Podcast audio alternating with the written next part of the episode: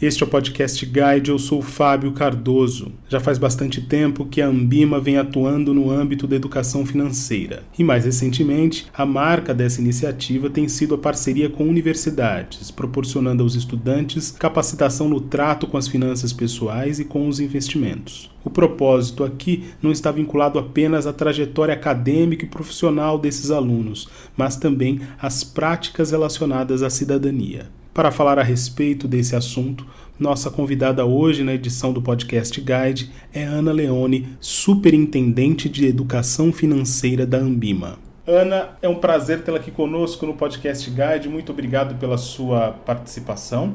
Bom, obrigada, Fábio. Obrigada, Guide. Vai ser uma delícia aqui o nosso bate-papo. Ana, conta pra gente um pouco da experiência da Ambima, mas especificamente de como esse projeto se estabeleceu, tendo sido voltado aí para educação financeira. Olha, a Ambima começou com iniciativas de educação financeira em 2000 e final de 2004, começo de 2005 há bastante tempo. Eu fui contratada para essa área lá na Ambima, então estou desde 2005 à frente dessa área.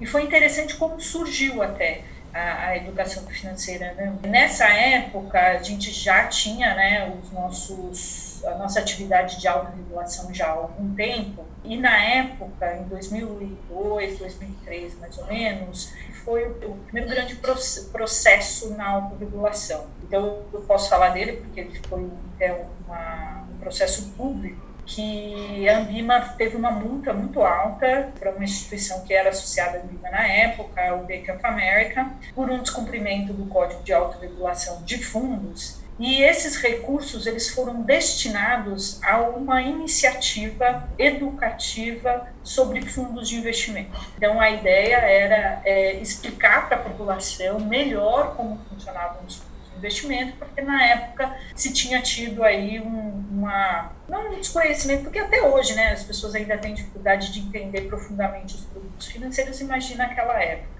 Então, parte do acordo que foi feito com essa instituição foi de que os recursos desta multa foram, fossem destinados a uma atividade educativa para explicar melhor os fundos de investimento, para que as pessoas, ao investir nesse produto, entendessem mais claramente as características, os riscos envolvidos e etc. E aí é, se teve uma campanha de rádio na época, é, chamada No Fundo é Simples, em que é, executivos de mercado explicavam conceitos desse produto. Então, foi muito interessante, porque eu trabalhava numa instituição financeira e eu me lembro de todas as manhãs indo ao trabalho, eu ouvia né, a, a sketchzinha dessa campanha, super interessante, explicando as características, e também é, a impressão de cartilhas ilustrativas super legais que a gente fez na época, que parecia um cartoon mesmo, um gibi, explicando os fundos de investimento. Então, a gente fez a primeira cartilha Como Investir,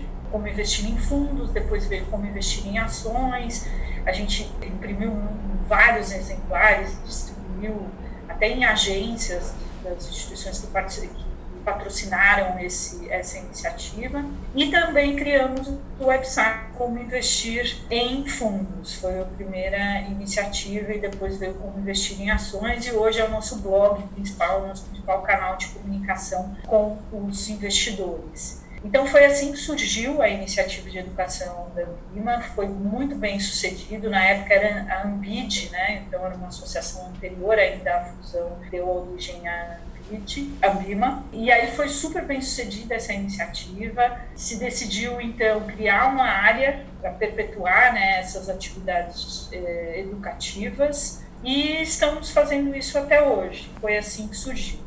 E uma coisa interessante que a partir desse exemplo, e até hoje é assim praticado, todos os recursos oriundos das penalidades da autorregulação são destinados a projetos de educação financeira da associação. Então esses recursos eles são gerenciados em um caixa separado e todas as iniciativas educativas são custeadas com esses recursos. Você mencionou agora um pouco a questão da dúvida que havia uma dúvida em relação aos fundos de investimento no passado. Imagina o nível da dúvida em 2005, quando não era tão debatido, tão discutido como é hoje. O tipo de dúvida mudou de lá para cá? Você percebe que há uma maturação desse aprendizado e mesmo da fluência com relação a esses assuntos?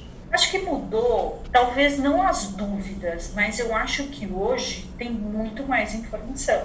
Hoje os canais são muito mais democráticos. A gente teve nesse meio tempo o das redes sociais. Eu acho que hoje a informação ela está mais acessível, mas as pessoas ainda têm a mesma dúvida. As mesmas, ainda têm uh, as mesmas dúvidas. Por que, que eu digo isso? Eu acho que as pessoas ainda elas têm muita dificuldade. Eu acho que isso vai ser uma coisa muito difícil de superar, que é a dificuldade de lidar com a vida financeira. Então, quando a gente está falando da vida financeira de uma forma mais ampla, quando a gente chega em investimentos, é só uma parte desse processo. Existem outros processos anteriores. Então, as pessoas ainda têm uma dificuldade de se relacionar quando a gente está falando né, de encarar a vida financeira, de ter essa relação de uma forma mais saudável. E isso, obviamente, esbarra no entendimento e na compreensão dos ativos financeiros ou das opções financeiras que essas pessoas têm. Mas o diferente daquela época é que hoje a informação está em todo lugar. A gente está aqui fazendo podcast né, de super repercussão para falar sobre isso. Então hoje você tem canais de YouTube, né, do, do, do, YouTube que discutem isso. Você tem é, muito mais profissionais certificados que falam sobre essa temática. Você tem contas no Instagram, você tem contas no Facebook enfim, então hoje as pessoas têm mais acesso à informação. E tem uma outra questão que eu gosto também de afirmar, é que o tema ficou mais popular. Então, dado que hoje você tem é, muito mais informação, você tem muito mais canais, as pessoas estão falando mais sobre isso. Então, hoje é papo de bar, falar sobre investimento, falar sobre né, onde investe, onde deixa de investir, ficou mais popular. Mas não significa que ficou mais fácil de lidar com o tema ter mais informação por meio de redes sociais, com canais de YouTube, em alguma medida assusta a você por conta do nível de conteúdo que está sendo disseminado? Porque muitas vezes existem interesses outros que não são divulgados em alguns desses canais e que podem efetivamente influenciar de forma nociva a ação de poupadores de primeira viagem, por exemplo? Ah, eu acho que tudo que vem, se de um lado dar mais acesso é um algo muito positivo, os canais estão mais práticos, não apenas os canais de informação, mas os canais de acesso. Hoje você tem, é, poxa, se a gente olhar em 2005, né, que aqui é onde a gente teve o nosso ponto de partida, 2004, 2005, é, a gente está é, dizendo que até os canais de acesso aos investimentos eram mais restritos eram muito mais nas redes né, de agência do que nos canais digitais, em aplicativos, em plataformas, etc. Se por um lado isso é super benéfico, ele acaba acessando pessoas que muitas vezes não sabem exatamente o que querem fazer e acabam podendo ser influenciados de uma forma é, equivocada. E não tem jeito também, Fábio. As pessoas querem respostas rápidas. Isso assim é o que a gente constantemente fala. Então, você não vai aprender a investir em cinco minutos. Você não vai ficar rico em uma semana. Você não vai ter um investimento que vai te dar uma rentabilidade sem risco. Então, às vezes, são essas as mensagens que as pessoas acabam recebendo e elas se conectam com aquilo e querem simplificar. Quem é que não quer abreviar um caminho? Então, nesse aspecto, é mais perigoso mesmo. A Ambima vem fazendo um trabalho desde sempre informando e às vezes a informação que a gente dá não é a informação necessariamente que a pessoa quer receber. Então é aquela sempre pergunta, ah, qual é o melhor investimento? A gente sabe fala, depende. Depende de tantos fatores. Então a resposta depende, em geral, não é uma resposta que as pessoas queiram, mas é a, resposta adequada. Então, se tudo por um lado traz mais acesso, ele traz, traz mais desafios porque as pessoas vão se conectar com aquela mensagem que vai confortar ela ali. Poxa, vou ficar rico rápido, vou investir sem risco, vou conseguir fazer isso sozinho, ou vou, vou conseguir fazer isso de forma rápida. Não à toa o número de fraudes vem aumentando também muito. Se aumenta a informação, aumenta o acesso, aumenta a possibilidade de fraudes, ou aumenta também a possibilidade das pessoas investirem em alguma coisa que elas né, não entenderam. Então, respondendo a sua pergunta, transparência é a chave. Então, a pessoa tem que receber uma informação, ela tem que, primeiro, entender se aquela informação de fato faz sentido, se aquela informação está vindo num canal que é idôneo, né? tem uma diligência toda aí que precisa ser feita. E quais são os conceitos, e mais do que conceitos, né, práticas desenvolvidas ao longo dos cursos ou das iniciativas que a Ambima apresenta? A gente tem um projeto que a gente considera muito bem sucedido, que ele começou em 2014 e também isso foi uma coisa que a gente reorganizou a nossa forma de atuação ali dentro da área de educação, que a gente entendeu o seguinte, educação é uma coisa que você tem que fazer por muito tempo. Não à toa as crianças entram na escola aos seis anos e saem aos 17 porque significa que a educação, pelo menos a educação formal, ela é um processo que você tem que fazer por muito tempo. Não dá para ter resultados. A gente está falando de resultados rápidos, quando a gente está falando de iniciativas de educação, a gente pode colocar na mesma, nos mesmos ingredientes, porque não se tem resultados no curto prazo.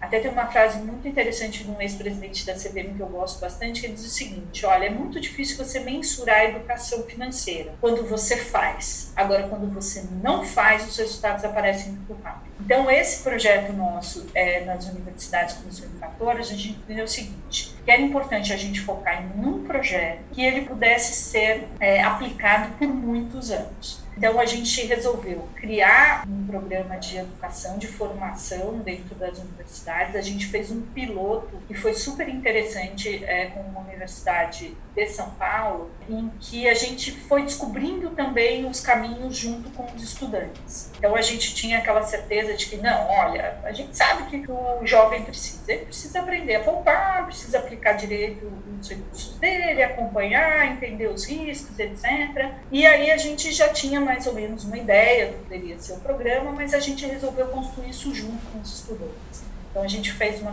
piloto e a gente foi entendendo curiosidades assim muito interessantes, né? A primeira delas é que aqueles jovens que estavam ali na universidade, muitos deles eram o primeiro membro da família a acessar o ensino superior. O problema deles não estava nem muito na forma como eles gastavam dinheiro, mas como eles ganhavam. Então, eles não valorizavam muito a forma de como eles ganhavam dinheiro. Ou seja, para eles o dinheiro era para pagar os boletos do mês. Para eles, qualquer emprego, tudo bem, né? desde que pudesse pagar as contas e sobreviver. Então, a gente percebeu a necessidade de, bom, a gente precisa mostrar para esses jovens o valor de se ganhar dinheiro. Porque se eles não valorizarem a forma como eles ganham dinheiro, certamente não valorizarão a forma como eles gastam. Aí foi o primeiro insight do programa e a gente criou um módulo específico só para trabalhar isso, essa questão da valorização do dinheiro, é, do trabalho, da profissão, das escolhas, etc. Uma outra, um outro achado importante para a gente foi que se não houvesse uma proposta de valor muito clara para a universidade, que era um, um, agente importante nesse projeto, a chance também de não ser duradouro seria grande. É, então a gente sentou com a universidade e entendeu quais seriam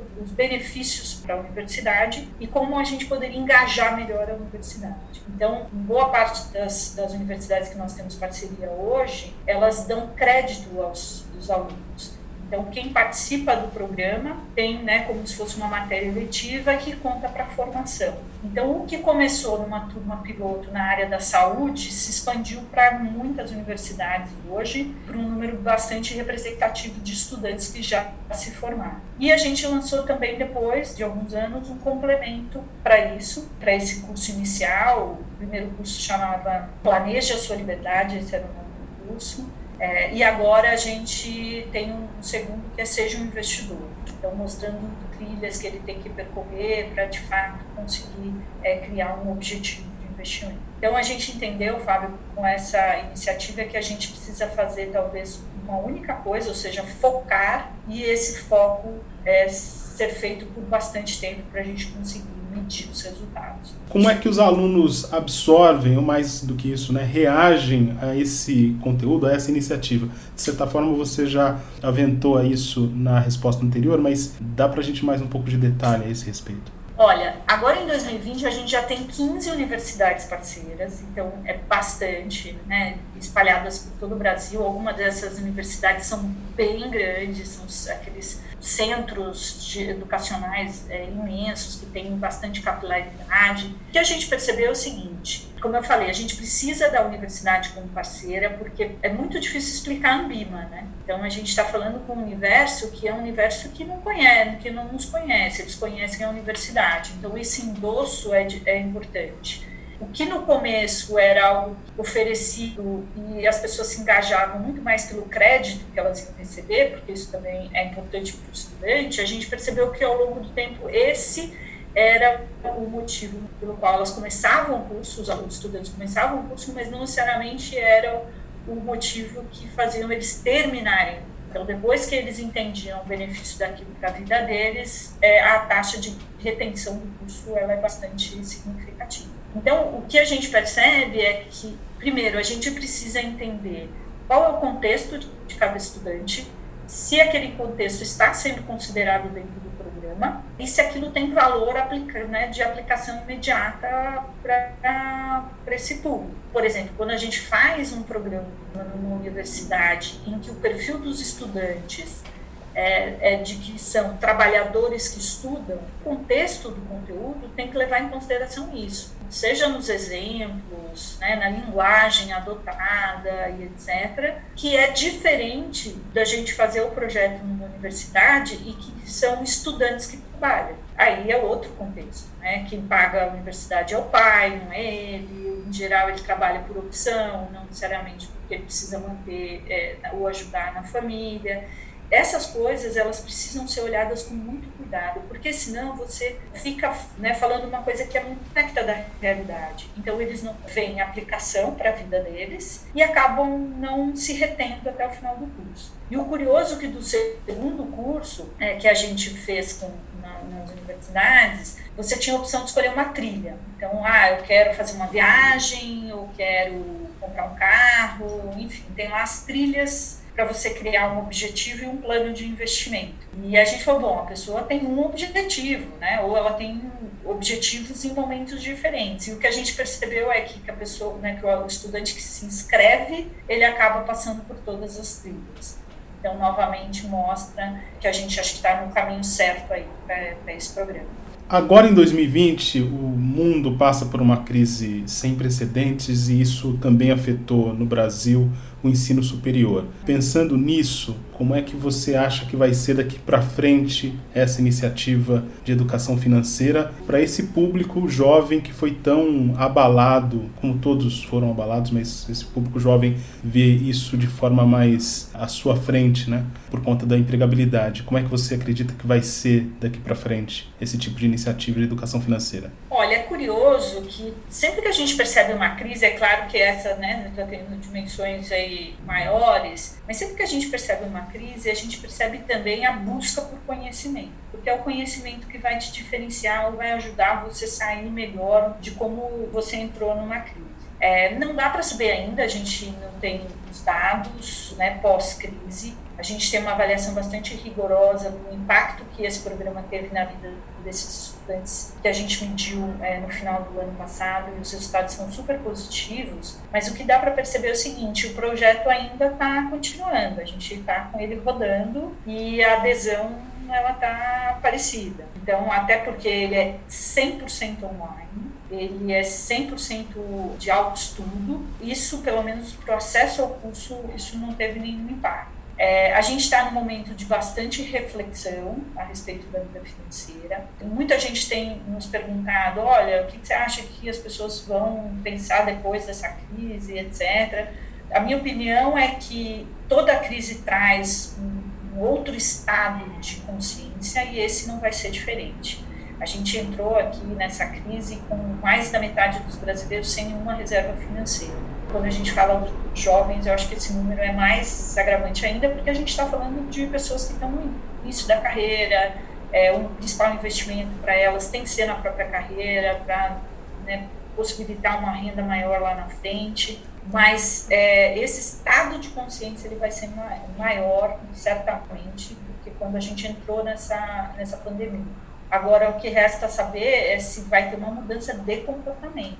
E a gente vai ter níveis de poupança maior, ou seja, as pessoas mais conscientes da necessidade de uma reserva de emergência, muito diferente do. Você pode até saber que aquilo é necessário, mas não necessariamente você faz algo para se preparar para aquilo. Eu dou sempre o exemplo do fumo. Todo mundo sabe que o cigarro mata, mas tem pessoas que continuam fumando mesmo sabendo dos riscos. É, a vida financeira, para mim, acho que é, a gente pode colocar em fazer essa mesma analogia. As pessoas vão ter um estado de consciência diferente da importância de ter uma vida mais equilibrada, com todos os desafios que esse pós-crise vai nos trazer, ou seja, a recuperação da economia, o fato de que a gente vai ter uma outra forma de se relacionar né, com trabalho e renda, mas não necessariamente a gente vai ver uma virada de chave de comportamento tão abrupta assim. Ana Leone, foi um prazer tê-la aqui conosco no Podcast Guide. Muito obrigado pela sua entrevista. Obrigada, uma delícia, passa rápido, né? Eu achei que dava para ficar a tarde inteira aqui a gente batendo esse papo. É, super obrigada pelo convite, a Bima está super à disposição, a gente tem muita informação que pode ajudar nesse e outros momentos para a gente é, poupar mais e investir melhor esta foi mais uma edição do Podcast Guide. A nossa lista completa de entrevistas está disponível no Apple Podcasts, no Deezer, no Google Podcasts, no SoundCloud e no Spotify. E no aplicativo O Guia Financeiro, além dos nossos podcasts, você encontra muito mais conteúdo sobre o mundo da economia em diversos formatos.